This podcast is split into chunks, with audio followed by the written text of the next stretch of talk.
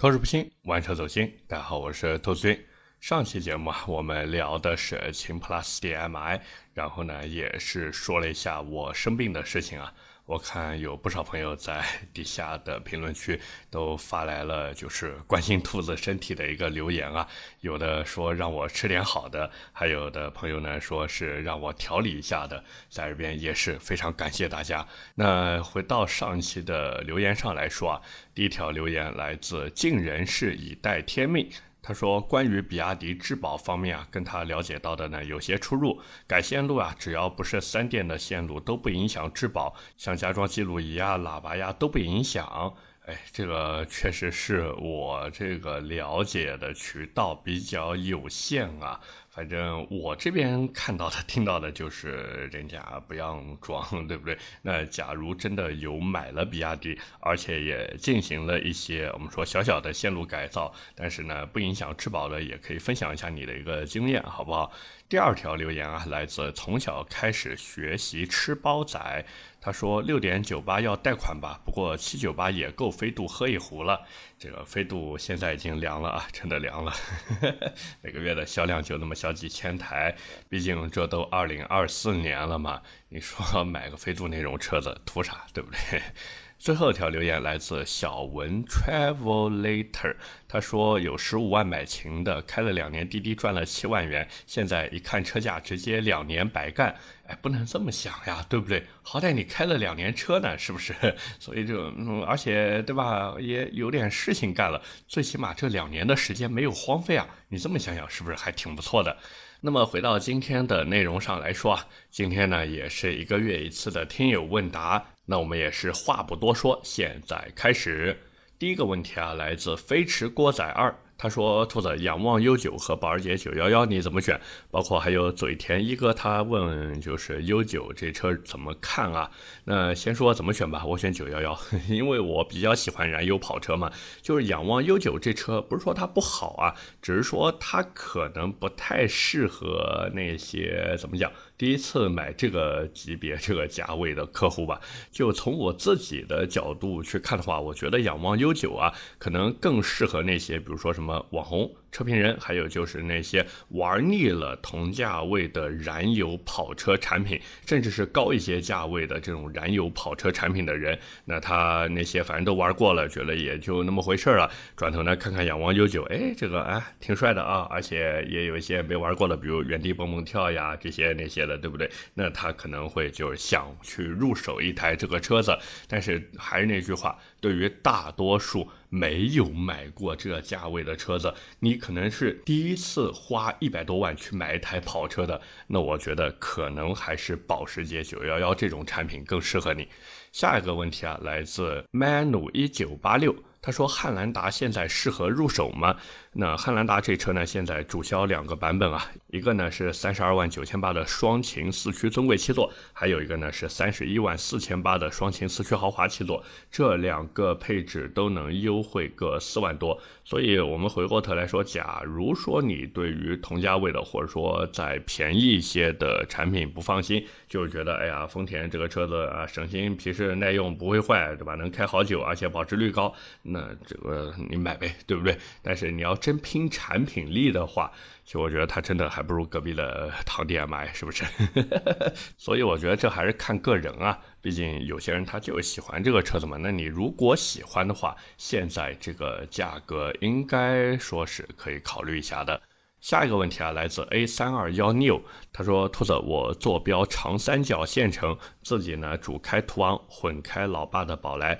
这样呢就能均摊一下油耗成本，然后今年本来想等价格合适的时候，把宝来去置换成 ID 四的盖板，就不管 ID 四叉还是 ID 四 Cross 都行啊。但是他觉得续航太短，就只能通勤，就什么短途自驾完全都不够用。现在呢看到别克 E 五也降价了，就非常的薪水，他是怎么说的？薪水其实就很喜欢嘛。那个臻享标序版的配置和空间，就打算把预算提到二十万，就咬咬牙去提一提预算。所以就想问一下，是十五万左右换 ID 四呢，还是说再加个几万块钱去买别克 E 五的真享标序，或者是等过几个月这个 ID 四长续航高配也卖到十六七万了再买？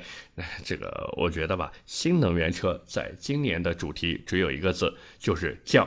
没错，就是降价的降。所以，如果说你想买新能源车的话，真的不妨再等一等，因为比亚迪算是开了一个好头吧，应该这么讲。那后面肯定啊会有各家车企都陆陆续续的去跟进。毕竟比亚迪这边除了七万九千八的秦以外，现在汉和唐已经开始卷二十万级的产品了。那你觉得就这么一通操作下来，对吧？其他车企在二十万级这个价位里面降价还会远吗？对不对？所以真的不要着急啊，等一等，价格一定有惊喜。下一个问题啊，来自赛子 HE，他说年前刚拿驾照，想问一下自己买这个吉利星瑞昆仑版落地十一万九怎么样？赠送的小保养啊，是在购车合同里面约定，还是后续和厂家签订保养合同？这个问题其实也是很多第一次买车的朋友容易遇到的呀。那先说价格，十一万九落地呢还行吧，但是你如果说再过两个月，比如说。四月份去问的话呢，说不定会比现在再便宜那么小几千块钱。那么再一个赠送的这个小保养，一般来说呢，都是会在合同的那个后面有一个备注，里面呢会写就是赠送几次保养，但是写的时候一定要注意，就是要让他写明白这个赠送的小保养到底包不包含工时费。一般来说呢，都是包含的。但是更建议你在买车的时候，让他在合同里面写明，就是赠送的保养是包含工时费在内的。那除了这个以外呢，基本上没什么问题了。毕竟你送的这个保养，他在后台也会有记录嘛。主要就是让他在合同里面写明白这个事情，就是免工时费的事情，以防你后期去做保养的时候呢，他问你要工时费。那到时候假如啊，假如碰到这个情况的话，你就可以拿合同出来，对吧？跟他说你这工时费。没有理由收我的，其他的话就没什么了。反正关于保养的这个约定，基本上就是这个样子。下一个问题啊，来自笨小孩零八，他说：“兔子有空聊聊玩老车呀。”这个玩老车怎么说呢？纯纯砸钱，真的纯纯砸钱。套用玩老车的圈子里面的一句话吧，就是十万买车十万修，十万改车十万卖，就这个样子。就十万能卖掉都不错了。关键点其实就在于说，目前当下这个时间点去玩老车，特别是玩一些比较经典的老车，哪怕我们把那个花生眼的锐志这种产品也算上，当然。我不是说花生眼的锐志这个车不好，或者说不值得玩啊，只是拿这个车举个例子，因为好多人玩老车都是从什么宝马一四六呀，或者说花生眼的睿智这种产品开始玩起的嘛。就哪怕像这些车子，你去玩的时候都会发现，我的天啊，怎么这边要修？哎，怎么修完这边以后，那边也跟着坏了？哎，不对啊，这边我好像之前修过，为什么一下子又出问题了？就你永远都猜不到自己会面临什么样的一个我们说维修整备的一个问题。包括除了这个维修整备以外，你年检是不是个问题？甚至你说，哎，我要改装，我的天，那更是一个无底洞。所以我是觉得，你如果说拿不出，或者说不愿意付出买这台车两到三倍的钱去玩这台车的话，或者说去用这台车的话，那尽量还是不要碰老车，因为老车就是怎么讲，你看不见的花费真的是太多太多了。而且往往都是以你意想不到的方式出现。下一个问题啊，来自九五至尊尊，他说想问一下，就假设啊，海鸥出一个增程版，或者飞度出一个增程版，会不会是王炸？呃，有可能，但是呢，大概率是弄不了的。为什么？主要有两个原因。第一个原因呢是车子的空间不够。就我们以比亚迪的那一套 DMI 系统为例子，当然是现在的这一套 DMI，不是以后什么 DM 五点零之类的，就是现在的这套 DMI 混动架构呢，一共有四个大的部分，就是包括发动机，然后 EHS 那个电混系统，还有刀片电池以及充电器。那这四个部件里面，光是放在车头的就有发动机和 EHS 电混系统两个大项，这样呢就一起组成这台车的一个动力总成嘛。而这套动力总成的尺寸，你们知道有多少吗？我还特地查了相关的数据，是六百八十一乘六百零四乘以三百九十毫米。但是转头看看，就类似于海鸥这样的小车子。它才多大，是不是？它的机舱才多大呀？你就算好不容易把这一套 DMI 系统塞进去了，那从车头一直到车尾，除了这套动力系统以外，还有电池要放。碳罐要放，油箱要放，排气管，对不对？这么一大堆的部件都等着你塞到这台车子里面去，而这带来的结果是什么？就是要不然车子的尺寸不变，但是呢车头要加大，车内的乘坐空间要去缩小；要不然呢就是保证车内的一个乘坐空间，但是车子的尺寸整体加大。那这时候我们想想看，假如采取了第一种方案。这个海鸥是不是就会变成一个怎么说，空间特别特别局促的两门两座车？那这时候还有多少人愿意去买，对不对？那假如说我们采取第二种方案，就是车子的这个乘坐空间不变，然后把整体尺寸加大，那你想想看，这尺寸加大了以后，不就成了秦 PLUS DM-i 这种 A 级车了吗？对不对？那除了这个原因以外，第二个原因就是我们国家对于新能源汽车的补贴政策是有要求的。那根据财政部发表的《新能源汽车补贴通知规定》里面就写了，像插电式混动和增程式汽车，它的纯电续航里程不能低于五十公里，否则呢是没有补贴的。那假如说这个续航里程大于五十公里的话呢，会补贴你六千八百块钱。那这只是国家补贴的。像各个地区还会有相对应的额外补贴，但是基本上都对于这个车辆的续航有要求，而这呢就促使一个问题是什么？是车厂在生产车辆的时候都会尽可能的去把电池包做大，一方面呢满足政策需要，第二方面呢就是满足消费者的一个喜好嘛，对不对？毕竟大家也能看得到现在的这些新能源车，特别是我们说这种能烧油的新能源啊，它的纯电续航里程都是在不。断的往上涨，就尤其啊，尤其是以增程式产品，对不对？大家也能看到什么纯电续航两百公里的这种啊，这个屡见不鲜啊，屡见不鲜。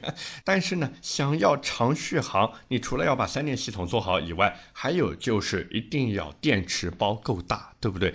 那这时候回到刚才的尺寸问题上，由于这种产品的尺寸实在太小了，所以呢就很难再塞进一套插混系统以后再给它塞一块大电池进去。那换句话说，就是小车如果想要做插混，确实有那么一些些难度。但是呢，这并不说就是代表这种小车啊没有办法去做成可油可电的产品。就大家可以回头看一看，感兴趣可以上网搜一下老款的。纯进口的宝马 i 三就不是现在那个二十来万的宝马 i3，是大几十万的那个。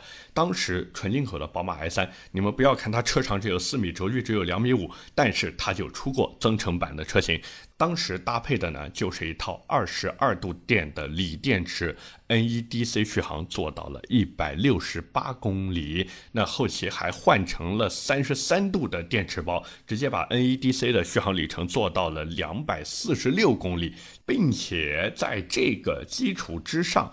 这台纯进口的 i3 还有一颗0.647升排量的直列双缸发动机，以及一个八升的油箱，这样呢就能提供额外的一百多公里的一个续航。所以从理论上来说，这种小车想要做到可油可电，并不是一个难事儿，甚至可以说。做成增程式其实是一个可行性非常高的一个方案，但是车企会不会做？做了以后卖多少钱？这个车出来以后能不能卖得掉？这些都是车企需要考虑的。毕竟宝马那边，对吧？它老 i3 卖大几十万，它能够去包住所有的这个成本，甚至可以说卖一台赚一台。但是对于现在那么内卷的国内的一个新能源车市场而言，你如果真的出了一个 A 零级甚至 A 零零级的这个我们说增程车，你卖多少钱合适呢？隔壁的秦 PLUS DM-i 现在七万九千八呀，对不对？你的尺寸又那么小，你如果卖的比它便宜，你的成本包不住，你不赚钱啊，对不对？那假如说你卖的和它价格一样，甚至卖的比它还贵一点，各位觉得又有多少人会去买这样的车呢？所以这也就促使车企那边同样也不看好这样的车型，那最后就是大家卖不到这样的小车了。下一个问题来自哲哲哲啊，他说：“兔子，我自己的情况呢是这个样子的，手里啊有一辆很久之前的本田锋范。”但是现在平时上下班呢，坐地铁也很方便。就节假日可能会开车出去玩一玩、转一转。所以呢，有两个问题：第一个，有必要换新车吗？第二个，这个车是不是也可以卖了？因为还有保险呀、保养呀、车位费啊这些开销。出门打车代替的话，会不会更省钱？然后想听一听兔子的主观看法，因为你的主观特点很明显。我们先说第一个啊，有没有必要换新车？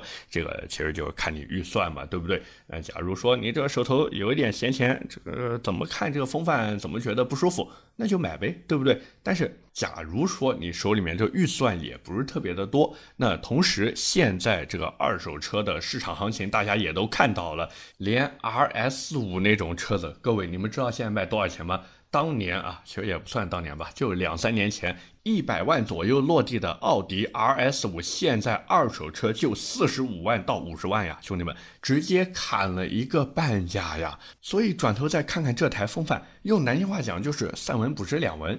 那这时候，假如说你的预算又够不上自己喜欢的新车的话，那还不如留在自己的手里面。那至于你说这个出门打车代替的话呢，怎么讲？打车这事儿吧，日常可能还好，但是假如你碰到第一个，比如说上下班的早晚高峰，第二个节假日，对不对？特别是一些大的节假日，甚至是比如说啊一些跨年啊 之类的，对吧？人头攒动、人流密集的地方，你觉得好打车吗？是不是？但是这时候，假如你开车的话，说不定返程的时候还能顺道拉几个人，然后补贴一下自己的油费啊、车费啊这些。所以我觉得还是那句话，看预算吧。只要预算足够，而且买了新车也不会对你日常的生活有影响，那完全可以考虑就是给自己的车子做一做产品升级。但是呢，假如说你手头的预算也不是那么的充盈，同时呢也觉得换不换都一样，那就不换，反正留一台这个小车在自己手里面，最起码在哪一天需要用车的时候，它还能让你开着出去，你说是不是这个道理？下一个问题啊，来自栀子花落上，他说：“兔子，奇瑞的瑞虎九值不值得买？最近车企都在打价格战，虎九后面会优惠多少呢？”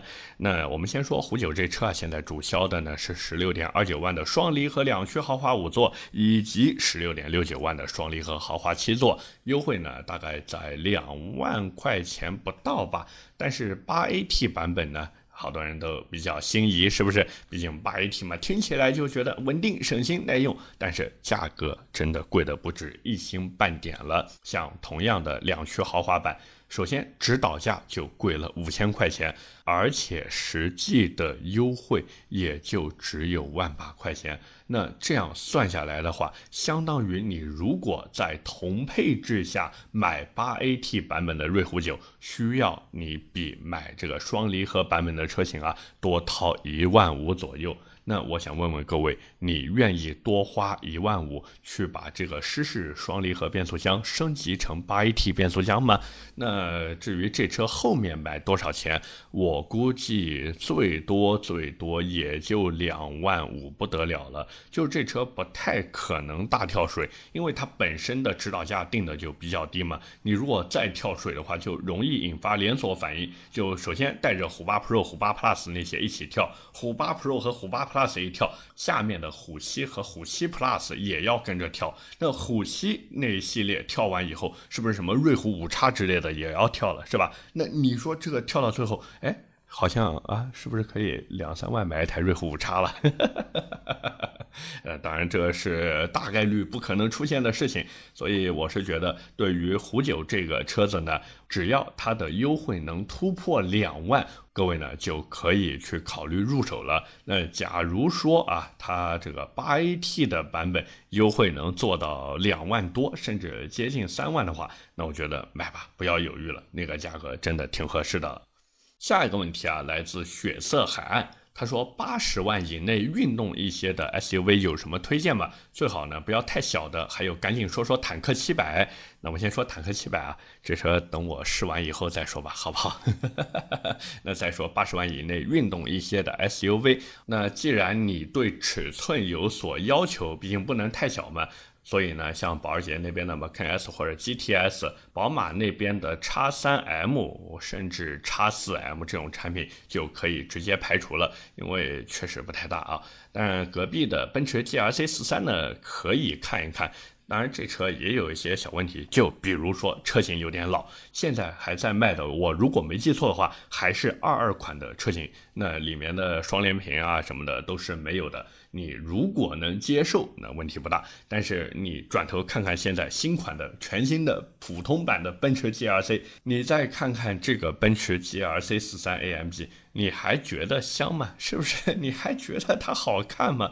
那再一个就是玛莎那边新出的那个，也不算新出啊，有一段时间了。玛莎拉蒂的格雷加里这个车呢，呃这个发音好像有点恶心。我们这里来说，格雷加，对吧？玛莎拉蒂格雷加这台车呢，可以考虑一下。但是从我自己的角度出发，我不对我这个价格预估负责，只是从我自己角度出发，我觉得这车后期大概率会价格崩盘，因为现在玛莎拉蒂的格雷加它价格挺在这边，纯粹是人为在控制，真的纯粹就是人为在控制，就因为它是纯进口的车子嘛，进来的货反正就压在那个地方。你如果想买，你就这个价格去买，也没有什么太大的优惠。就比如它主销的那个入门的 2.0T GT 版本，一般来说就是在选完配置的基础之上呢，给你优惠个八九万块钱，基本上就这个水平了。开玩笑，一台六七十万的玛莎拉蒂的 SUV，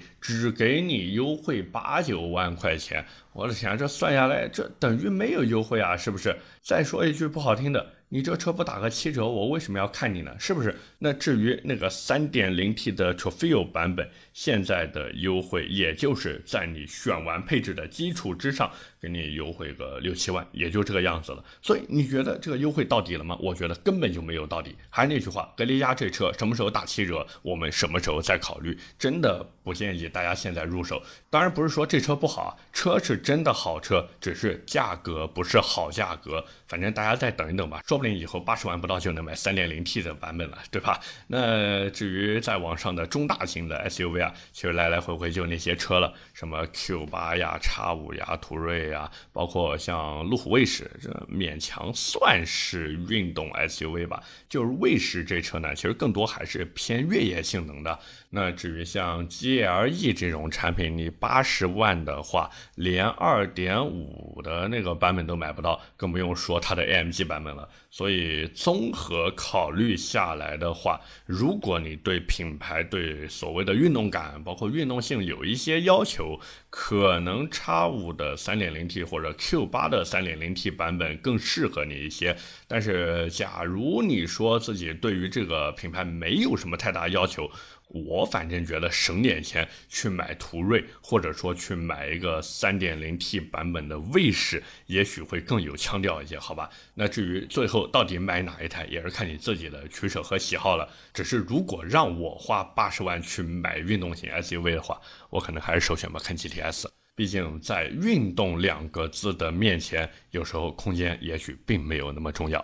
下一个问题啊，来自璀璨鼠，他说：“兔子趁内燃机汽车还没消失啊，想问几个问题。第一个呢，微型发动机、直列发动机、水平对置发动机、转子发动机这几种发动机各自的优缺点是什么？为什么大多数车企都是采用微型发动机？这主要有几个原因吧。第一个，微型的发动机呢更稳定一些。第二个呢，像不管直列发动机、水平对置发动机还是转子发动机呢。”多多少少都有一些 技术壁垒，包括专利壁垒在那个地方，所以想要绕过去吧，确实有一些难度。当然不是说做不出来啊，毕竟你看保时捷那边有水平对峙，对吧？然后那个斯巴鲁那边也有水平对峙，包括像转子发动机，好多人呢都觉得，哎呀，这是马自达专属的。但是马自达它一开始也不是自己研究出来的。要知道转子发动机，它的原名叫汪克尔发动机。那大家一听汪克尔这个名字就知道，他肯定不是亚洲人，对不对？说白了就是当年小日子过得不错的马自达啊，他呢看到这个汪克尔发动机以后，就觉得哦哟，这就是我要的发动机的是呢。于是呢，他就向人家汪克尔把这个技术呢买了过来，买了过来以后呢，就对吧，做一做普通的车子，然后去挣挣钱，完了再把这个挣来的钱呢砸到这个转子发动机上面去，那也是诞生了一些经典车型吧，比如说好多这个马吹喜欢。拿来说事的那个马自达七八七 B 赛车，对不对？反正这个怎么讲呢？对于更多的车厂来说，稳定永远是排在第一位的。那什么最稳定的？那种对称的设计永远是最稳定的。而这也就解释了为什么很多车企直到今天，哪怕他在做发动机。特别是这种大排量的发动机，更愿意用这种微型的设计。那第二个问题呢？他说，同样是单数缸，微型和直列哪个对抖动解决的更好啊？哎呀，兄弟，你见过 V 五或者 V 七的发动机吗？对不对？或者你见过 H 五的发动机吗？没有呀，单数缸的只有直列发动机，就比如大众或者我们说奥迪那边的直列五缸发动机，对吧？那为什么没有微型的这种单数缸，比如说 V 五发动机呢？是不是因为这个车企的技术不够威武呢？啊，当然不是这个样子，而是因为五个缸实在没有办法成微型对称式排列。所以它没法做呀，对吧？巧妇难为无米之炊，臣妾做不到呀。那最后一个问题，他说水平对置发动机怎么都是四缸六缸呀？没有听说过有十缸或者十二缸这种啊。这个只能说咱们还是要多读书、多看报、少吃零食、多睡觉啊。因为首先说八缸，保时捷就有水平对置八缸发动机的街道版车型，兄弟们是街道版车型，叫做什么呢？九幺四杠八。这个车子呢，生产过两台。一台呢是橙色的，它是用来做技术验证的，底盘编号九幺四幺幺幺。第二台呢是银色的，它是给当时费里保时捷作为六十岁生日礼物，然后造出来的，底盘编号九幺四零零六。那这车呢现在也是在保时捷的博物馆里面收藏啊，它都用上了 Type 九零八的二点零升风冷水平对置八缸赛车引擎，但是第二台。底盘编号九幺四零零六的那个车子其实是可以正式上路的。那像当时的技术验证车做到了三百马力，但是给那个费利保时捷的生日礼物呢，相对应的把这个动力啊进行了一些弱化，只做到了两百六十一匹。那包括像其他的，像什么十缸的、十二缸的、十六缸的水平对置发动机，其实相对而言可能离我们生活比较远。包括这个怎么讲水。水平对置八缸的发动机呢也比较远，而且你如果说这个历史的话，水平对置八缸的发动机早在一九零四年的美国就已经诞生了，它呢在那个赛车上面用，只不过那时候比较怎么说简单粗暴吧，就是用了两颗水平对置的四缸引擎合二为一，哎，老美就是这么直白，一加一等于二，于是就有了这个水平对置八缸发动机。包括像之后的时间里面呢，也有一些 怎么说手搓的 魔性的这种水平对置发动机啊，就比如说有人他把两颗大众的1.3升水平对置四缸机呢合并成了一个2.6升水平对置八缸机，当然这个就不展开了，毕竟那是一个波波升机万物进发的年代啊，各家车企各个工程师都真的天马行空，大开脑洞。那什么时候这个水平对置发动机，或者说特别是这种啊，我们讲赛用的水平对置发动机，是正儿八经系列化使用的呢？应该是从上个世纪的六十年代，也就是一九六零年开始。由谁开始的？保时捷，因为他们研发了 Type 七五三发动机。这个发动机你不要看它排量只有一点五升啊，但是它是想用来参加 F 一用的。最大马力呢，也放在今天也不是很够看吧，还没有高尔夫 GTI 大呢。它这个最大马力只有一百八十五匹。但是兄弟们，上个世纪六十年代啊，对不对？而且 F 一当时不仅讲究这个马力，还讲究轻量化，对吧？所以他在一九六二年的时候呢，给自己的的这个七五三型发动机又装车，而且参赛了，同时他在法国站还赢了一战，所以这呃当然也是这个发动机唯一的一次分站赛冠军啊。那后来呢，保时捷基于这个 Type 七五三型发动机啊，又开发了二点零升的 Type 七七幺发动机，包括一九六一年的像保时捷七幺八 W 杠 RS，所以大家不要觉得说七幺八是现在新出的名字啊，早在一九六一年的时候，保时捷就有七幺八这个名号了，知道吧，兄弟们？只不过那个车子。感我觉得和现在七幺八也就是名字恰巧相似啊。那包括后来还有一九六四年的九零四杠八，一九六六年的九零六，一九六七年的九幺零，以及一九六八年的九零七二点二和九零九这些怎么说非常著名的保时捷赛车吧，用的都是二点零升 Type 七七幺水平对置八缸发动机。那最大马力最小呢有两百零九匹，最大的能做到两百六十九匹。那肯定有朋友听到这边会说，哎，不对啊，做的是水平对置八缸发动机，对吧？这聊了半天都是赛车用的，民用的有没有呢？其实也有，就比如在一九六三年的时候推出的保时捷911系列车型的二点零升发动机，其实很大程度上都是受到这台水平对置八缸发动机的影响。说白了，就是赛用技术的下放。那至于水平对置十缸发动机呢？目前来说还是暂时啊，暂时没有量产过。但是早在六十年代初期的时候呢。又是梅西啊，又是梅西。这个雪佛兰，它为了接替原来的水平六缸机，于是呢就弄了一个所谓的代号 P 幺零的原型机。这个发动机呢，在一九六四年的时候做了一下试验，而且还是安装在科菲尔那个车子上面进行测试。但是后来不知道为什么，我估计啊，私下里面猜测，可能是这个，要不然是动力匹配啊，要不然是稳定性啊，反正最后就没有继续研发下去了。当然也。有可能是什么？也有可能是雪佛兰找到了更好的解决方案，对不对？毕竟在美国人的眼里，这种水水平对置发动机哪有对吧？V 十二来的 畅快啊，对吧？而且说到这个 V 十二的发动机，其实，在水平对置发动机里面啊，也有十二缸的版本的。就比如保时捷在一九六九年推出的九幺七赛车上面呢，它所使用的十二缸发动机就很怎么说呢，比较奇葩吧。就你如果说它是 V 十二也没有问题，但是呢，就它这颗代号 Type 九幺二的四点五升风冷引擎，采用的 V 型夹角达到了一百八十度。哎，所以你说它这个跟水平对置发动机有什么区别吗？好像也没有什么区别，对不对？那当然，迸发出的动力也非常的恐怖啊！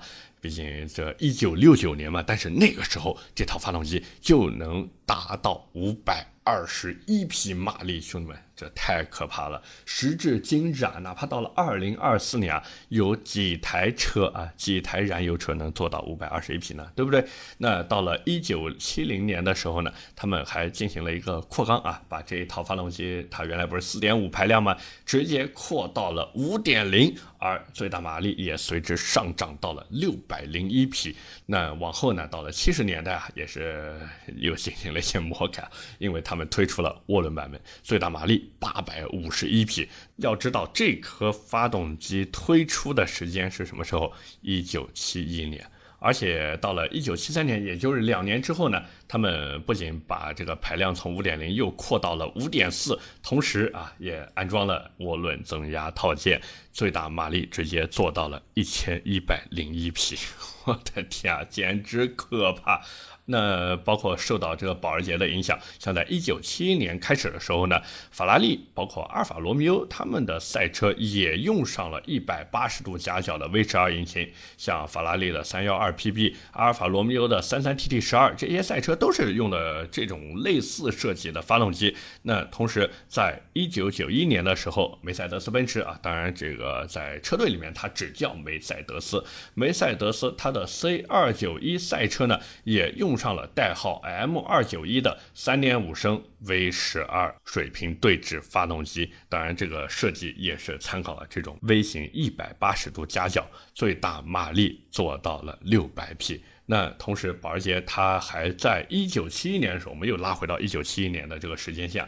它在一九七一年的时候，其实还推出过水平对置十六缸发动机。就这个，哎呀，我我就觉得保时捷能成为现在这样的一个品牌，或者说它的这个运动性啊，得到。全世界的认可不是没有道理的，就这种发动机，特别是水平对置发动机，人家确实就怎么讲，有那么一些水平在里面的。各位说是不是？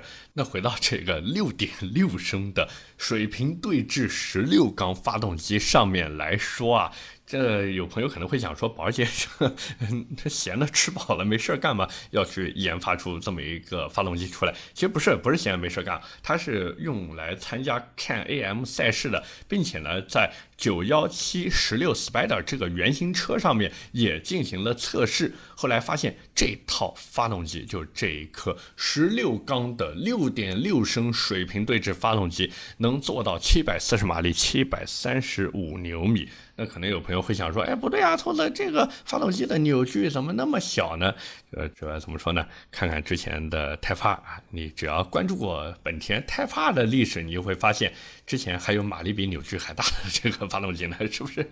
所以这个啊，主要还是为了车辆的一个性能去服务的，不是说车子发动机的扭矩一定要做的比这个车子的马力要大，特别是在这个赛车上面呢，更多还是每台车不同的调教。而最终想要实现的就是更快的圈速，但是呢，怎么讲？后来这个发动机呢也是被放弃了，毕竟你想想看。他们的水平对置十二缸发动机到一九七三年的时候就已经能做到一千一百匹了，那谁还花大心思、大力气去做这个水平对置十六缸发动机啊？是不是直接把那个原来 Type 九一二那个水平对置十二缸给它怼个涡轮，对吧？多有效，多么简单粗暴，对吧？所以后来这个水平对置十六缸的发动机项目呢也就终结了。反正不管怎么样，说到底。不是说没有多缸数的水平对置发动机，只是对于各家车厂来说，我们这些普通的民用车可能真的用不到相对应的技术，或者说根本没必要用这些技术。你想想看，光是保时捷911上面的水平对置六缸发动机，经过保时捷工程师的调教以后，你就看看保时捷911 Turbo S 的数据，对吧？哪怕我们不看九幺幺 Turbo S，我们就看九幺幺 GTS 这种产品，甚至 GTS 你都不要看，你就看入门级的九幺幺。那个动力对于很多人来说，当他关掉车上的驾驶辅助系统以后，已经可以说是难以驾驭了。那再往上那么多，对吧？包括还有这个车辆的配重问题啊，毕竟发动机缸数越多，它的这个发动机也就越重嘛。那特别是像保时捷这种喜欢做中置后驱布局或者后置后驱布局的车的这种车企来说，那么大的发动机，那么重的重量压在车尾上，其实对于整个车辆的灵活性，特别是在过弯的时候，对吧？你的整体的操控是大打折扣的，而这呢，也就促使着很多车企给到民用车用的最多也就是六缸水平对置发动机了。我觉得这么一通解释，是不是应该就明白了？下一个问题啊，来自我很小强，他说想问一下日产探路怎么样了？这个 2.0T 加 9AT 的动力感觉还行啊，价格也差不多。家里面呢现在是一台天籁，想换一个 SUV。这个车除了变速箱，我觉得都还可以。但是也就是因为这个变速箱，我劝你放弃这台车，因为它用的是采 F 9AT 变速箱。那这个变速箱可以说是有史以来最烂的变速箱，甚至可以说没有之一了。整体的不管是性能表现啊，还是稳定性啊，都做的不是那么的好。所以我是觉得，但凡你还有其他的备选车型的话，就还是买你的备选车型吧，最起码这个车，呃，尽可能的还是不要去选择。那九 AT 变速箱，毕竟除了这个，我们说探路这边在用，像英菲尼迪的 Q 叉六零，包括路虎那边车子也都在用采孚的九 AT。哦，对了，还有本田的冠道和 URV，对吧？他们都用的是九 AT 变速箱。那你要是觉得说这些车子都在用，也没听说过出什么大问题，那这个是不是也可以放心去买呢？嗯，你要是不怕的话，你就买吧，对不对？但是我还是秉持我的观点。就是但凡你有其他的选择的话，尽量还是不要碰搭载财富 9AT 变速箱的产品，好吧？下一个问题啊，来自包爸爸，他说能不能说一说福特刚出的5.0大 V8 福特暗马呀？就是那个福特野马 Dark Horse 版本。这个车子我觉得纯粹就是套着黑马包围的普通版 V8 野马，当然海外也差不多。就是怎么讲呢？它的问题不在于 V8，它的问题在于价格。因为六代半就2018款的5.0升 V8 野马呢，当时我如果没记错的话，六十万不到就能落地。像我身边有人买的，我好像记得好像五十多万就落地了。但是现在新车七十多万还不打折，那我就想问问了。这么一套全新的外观内饰，对吧？卖的比原来贵了十几万，你觉得值不值？而且还有海外版的这个 Dark Horse 版本呢，它是能选配六速手动变速箱以及三点七三齿比的大尾牙，而国内呢，不好意思，你只能用水体自动变速箱以及三点五五齿比的尾牙，而这带来的结果就是什么？极速没有海外版六速手动的那么高。那再一个呢，就是海外版车型啊，它是有一套小包围的，里面像什么前铲呀、侧裙呀、尾唇呀、尾翼啊这些七七八八都有。但是国内不好意思。前铲没了，侧裙没了，只有一个尾翼，你觉得合适吗？那最后就是国外七七八八选完呢，八万美金不到，我们哪怕就算八万美金啊，裸车折合人民币现在也就五十七万五左右，但是国内七十多万，直接比海外贵了将近二十万，所以你们觉得值不值？这也是个问题。当然，也不可否认的是，它也许是我们目前能够还买得到的纯燃油的 V8 的两个门的，并且勉强算是正经跑车的这么一个产品了。所以，假如你心动的话，买吧，对吧？毕竟现在新的能源当道，这种车子能进来能买得到就已经很不错了，对不对？下一个问题啊，来自四步之城，他说：“兔子呀，七年的备胎还有没有必要留在后备箱底下了？拿起来的空间怎么安排好？”这个说实话，我第一眼看到这个问题的时候，我以为是那个七年的备胎，结果我发现你讲的是正儿八经的车上的备胎。那既然你那么正经，我也很正经的跟你说，就是看看你的这个备胎呀，是不是支撑着你的后备箱那个小盖板？那如果是支撑你的后备箱小盖板的话呢，可以买一个尺寸合适的箱子放在那个地方，就不至于说你下面不放东西，然后盖板上面放东西，最后把盖板给压下去，就能避免这样的情况出现。那假如你说买不到尺寸合适的箱子怎么办呢？那其实也好办，就比较考验你的动手能力。就是可以把轮胎的气放完以后呢，自己弄一块板子挡在那边，然后把那个备胎反过来放啊。就说白了，把你的备胎放成一个碗，因为你底下不是固定了一个板子在那块地方了吗？那你这时候轮毂里面的空间是不是就可以用来放放东西了？所以这块空间呢，想利用也不是不行啊。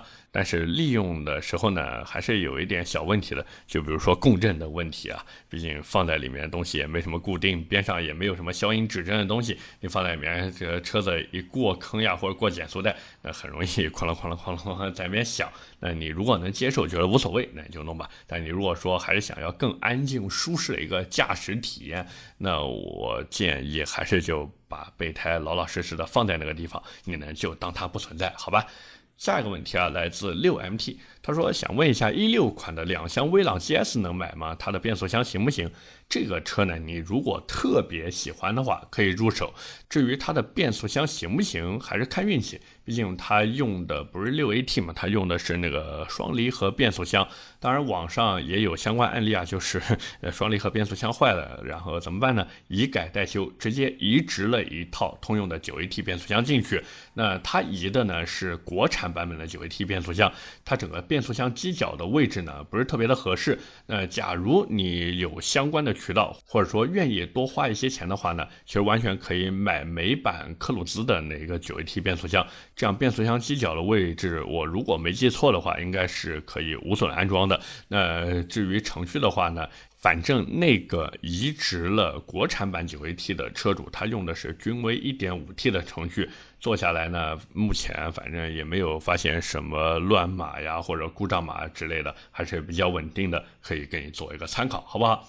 下一个问题啊，来自 Colin YV，他说宝马 X 五 L 四零 i 顶配三四月可以入手吗？价格在哪一个月份会更便宜一些？